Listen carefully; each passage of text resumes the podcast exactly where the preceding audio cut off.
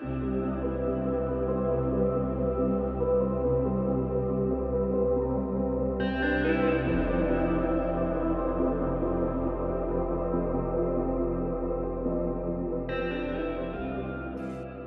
大家好，是我何贝贝，It's me，欧北共，欢迎收听我的 Podcast。这里是我想跟大家一起分享我生活周遭的小天地，我会在这里分享我看到的、我知道的以及我感受到的，也会在这里回答大家对我的提问。如果喜欢我或是喜欢我的分享，欢迎你们到我的粉丝页留言给我，也请持续订阅，顺便帮我多多分享哦。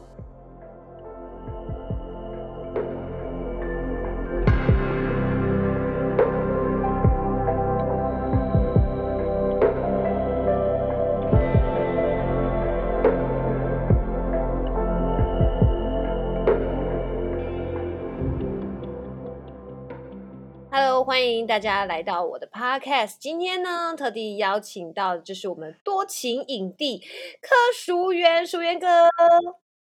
Hello，大家好，我是柯淑媛，但是我不是影帝。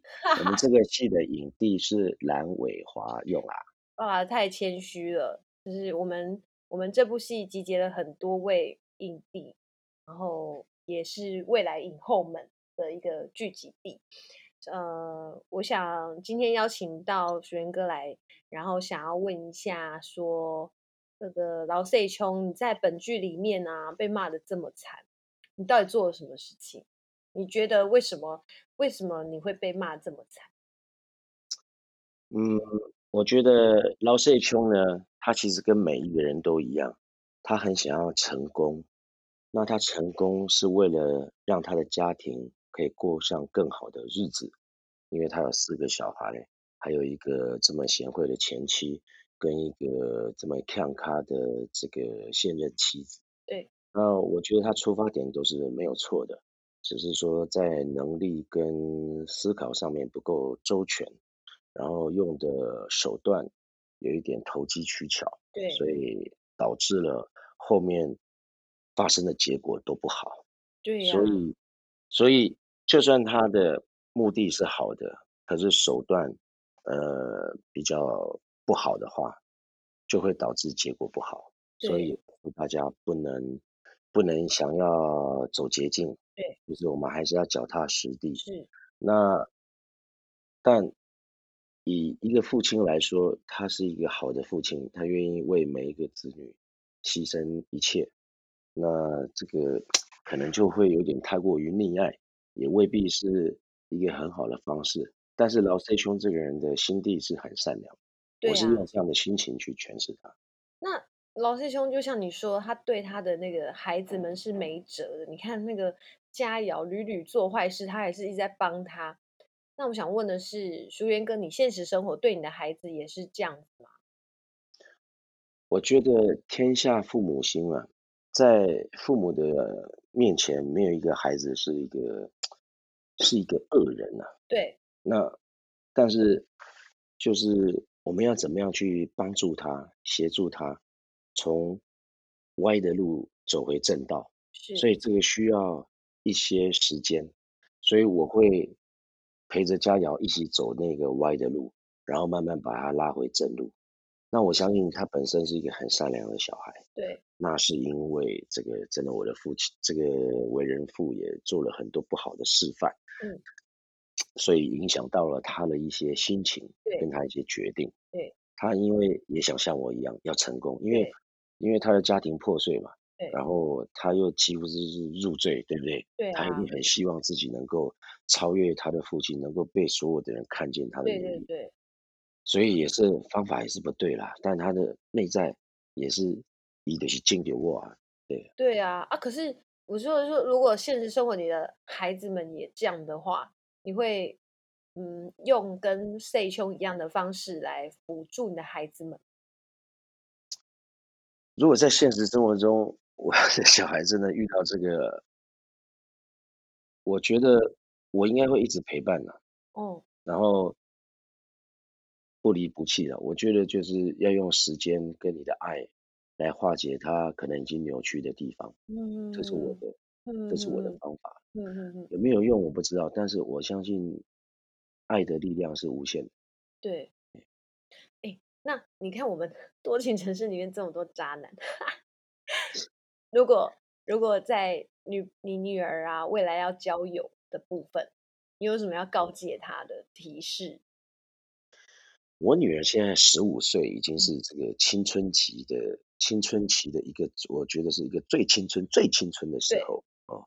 那我觉得就是我我还没有跟她聊过这个男女感情的问题了，嗯，可是我会希望让我的儿子或是女儿，不管是男生或女生，对，都不要去做迎合对方的事情，比如说，呃，他喜欢我穿短裙，我就穿短裙。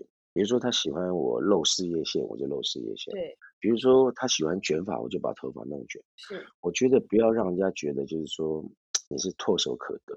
对。你要让人家觉得说你是独一无二的。是。就是说我希望他们可以用这个心情去建立自己的信心跟魅力。对。而不是一味的迎合别人的言论跟眼光。对。去做自己。是。我会告诉他这样的。那我相信如果。活出自己的信心跟魅力，我相信不管在感情或者是在学业上面，或者是在人际关系上面，应该都有他自己一个小小的天地。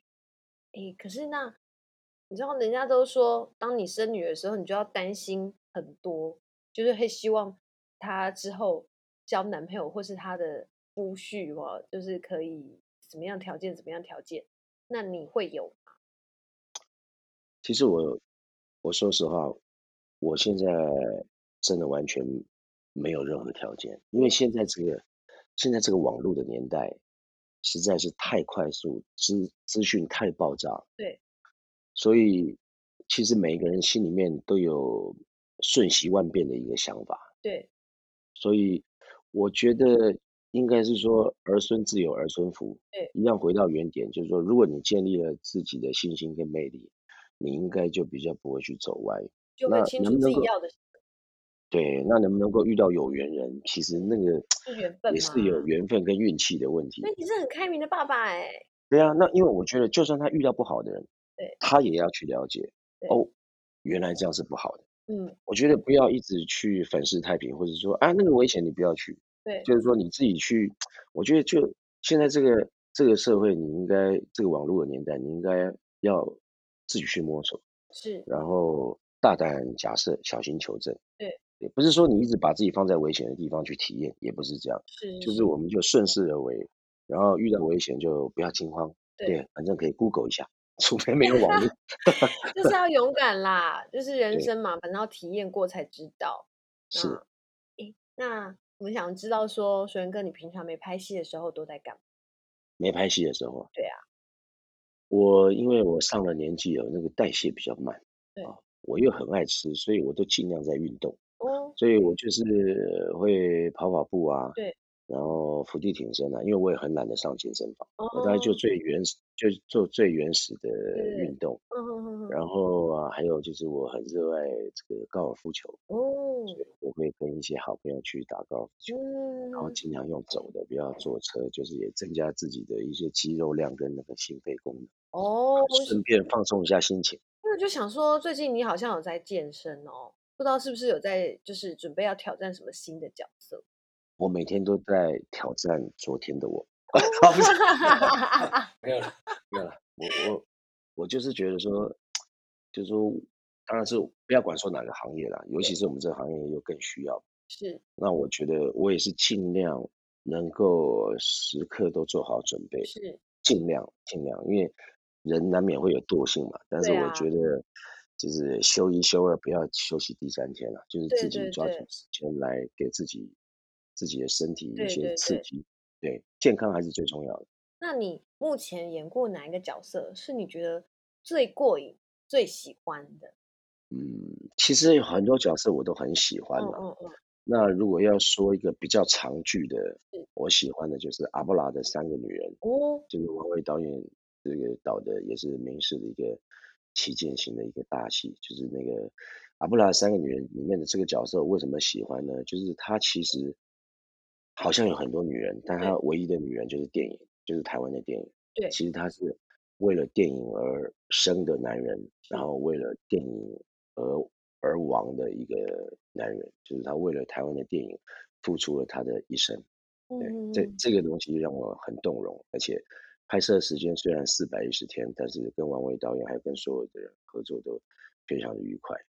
嗯、然后，那一个比较短的、比较近期的，就是做工的人里面。的这个弟弟的角色阿 King，就是行动 ATM，就是为了哥哥，因为为了哥哥的，就是他已经失去失去了爱人跟被爱的能力，然后他的人生非常的灰色，非常的黑暗，但是他的哥哥却可以让他找到他的希望，就是说，当他。帮助哥哥的时候，看到哥哥的小孩成长，跟看到那个哥哥的太太因为有拿到工钱很开心的时候，就是哥哥家庭的圆满，就是他的圆满。嗯、我觉得是一个很牺牲奉献的一个弟弟。对对对，可是其实我在牺牲，其实哥哥也在牺牲，就是我们兄弟就是彼此牺牲，他有的我没有，我有的他没有。对，哇，对啊，这刚才郎真的很让人感动哎。嗯，然后阿布拉那个想必对你印象深刻到四百一十天你都数得清楚。四百一十天，对，也是一个非常艰辛也非常不容易，而且非常有，我觉得非常有对台湾电影很有爱跟有有使命的一个电视剧。对对对，那那你目前有没有其他什么没有尝试过角色想要挑战？当然有很多啦，可是我其实我一直最想挑战的是。上海滩的那个那个周润发的那个角色许文强，真的啊？嗯，因为其实我我很想要回到那个年代，是。没有手机，然后充满了战乱，对，然后那种大时代儿女的恩怨情仇，对，然后很多人性的那一面，对对对对，然后因为我们也都是没有背景的人，从小。这样子自己一点一滴摸索、努力长大，就像许文强跟丁力他们就是非常底层的人。啊、然后兄弟情啊，对，然后为什么反目？然后那种我觉得是虽然已经演了好几版，但会会幻想，如果是我挑战的话，我能不能够就是一个创新，让人家。耳目一新的表现，这样子。呃，也没有，我觉得如果可以追随，就已经算不错了，因为算蛮经典的。你太谦虚了啦！我相信你会 演出另外一个版本的徐文强。希望，希望。真的，真的。那那水源哥，你资历这么深了，那你之前在演艺圈也有低潮过吗？其实一直都有吧，就是我现在今年第二十四年还是二十五年，我有点忘掉了。其实，在一开始出道的时候，肯定就是 case 不会那么多，而且那个时候我们还只有三台，对，案子又更少。然后现在看起来好像案子很多，可是良莠不齐，然后价钱都不好，因为太多了，嗯、对，太多选择，对。然后，所以就每个年代有每个年代不同辛苦的地方，但是就是说，呃，演艺人员、画家、舞蹈家，或是这些球员。运动家都是面临相同的问题，就是他必须要展现自己的魅力跟个人的成就。对，然后他是一个没有标准的行业，那会不会被接受也不知道，然后什么时候被接受也不知道。对呀，所以这中间，就算你演了很久，甚至有一些不错的作品，但是有可能因为因为现在的局势，比如说疫情，或比如说一些运气上面的问题。嗯，就是你有可能就是会有一段时间接不到戏，那我觉得就是说，在你没有接到戏的时候，如果你有坚持的话，那你就想办法让自己活下去。嗯，反正我觉得就是，只要遇到不好的事情，就是你演戏最好的一个养分。是，就是越不好越苦，你在这中间抱怨越多，然后越难过，或者说越生气，等到这个事情慢慢的淡。淡掉以后，你就会去回想起这段历程是多么的丰富，然后下次你再复出来演戏的时候，你的内在就会越来越强大。所以我觉得不要怕遇到逆境，逆境越强，就代表你的养分会越多。所以你等于是在一种 enjoy 的过程，在享受。没有，我也是后来才有体会到这个事情。我、哦、就会想说，为什么就是说我可能在情感上面的处理还蛮蛮。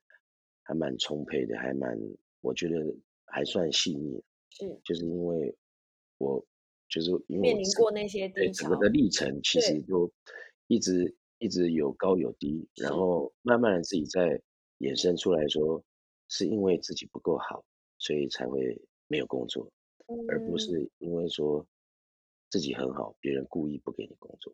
就是我会把它反过来想说，只要我立场跟角度不一样，对，只要我更强。假设说我是像刘德华、像周润发、梁朝伟这么强，一定就是不会不会有那么多人来来来否定我。当把自己的这个才能，然后跟不足给补足了之后，对对对对，就机会就会更多了。对对对，所以你就是尽量尽尽量去要求自己，不要去怪别人，说是别人对你怎么样。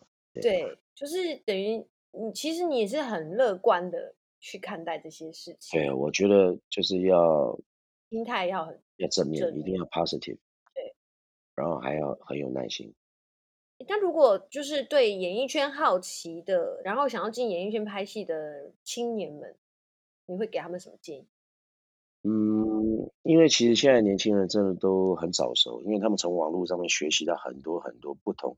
各种不同古今中外啊，现在或是未来的一些资讯跟知识知识，所以我觉得他们的聪明才智绝对是优于我这个年代的人。对，但是就是说，呃，也因为他们这个资讯爆炸，就是说他也没有办法 focus 在一样事情上面。可是我觉得表演这个东西，其实好像不太有捷径，你可以参考很多的影片，可是就是说你自己如果没有去。就是认真的生活，去体验你的生活的话，可能你在演出的时候，你你的内在会有点虚弱，可能会不够不够不够坚强。是，所以如果说真的有心想要走演艺圈的话，我觉得呃要真的要读一点书，嗯嗯，然后你要看电视学表演，或者是看电影学表演都可以，但是就是说你自己要怎么样去充实你的内在，跟怎么样对于你自己的生活。或是别人的人生，你都有一个关注跟一个了解，就是对于人性，你要怎么样去多多的去了解人性，这个我觉得是。然后怎么揣摩跟内化？嗯，对，表演很重要的是，对，你要了解人性。哎，可是那如果以后你的孩子们跟你说，爸，我想进演艺圈，你会支持吗？不准啊！啊，不是，嗯，没有啦。我觉得其实现在小孩都很聪明了，他们也知道爸爸在做什么。对，然后他偶尔也会开玩笑说：“哎，爸爸，我其实我也想去挑战一下。”我说：“可以啊，你先把书念好啊，或者说，哎，这个反正爸爸恩师在剧团啊，也许你可以到剧团去实习一下啊。反正就是一些各各类的表演，你可以先在旁边观摩一下嘛，或者先当导演助理啊之类的。”其实你也是蛮。支持的，就像你刚刚一开始说的，对孩子们的需求就是满满的陪伴，然后中间过过程就让他们自己去选择嘛。对，因为我觉得要让他们去体会，因为如果当他想去做这件事情，而你不让他做，他只会觉得说为什么不能？对，那他只能背着你做了。对，就最后就是你不让他去做这个选择。对，那我觉得。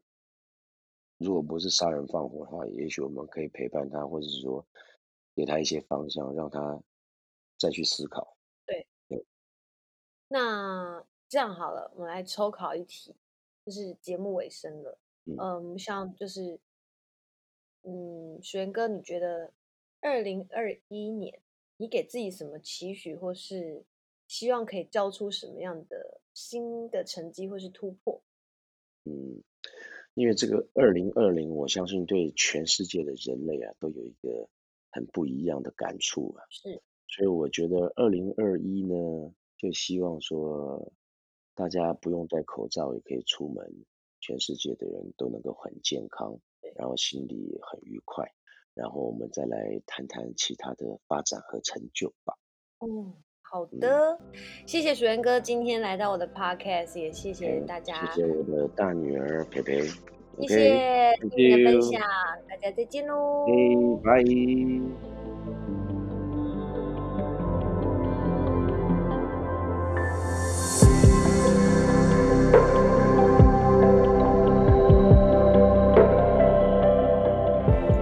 今天的分享享就到这里喽。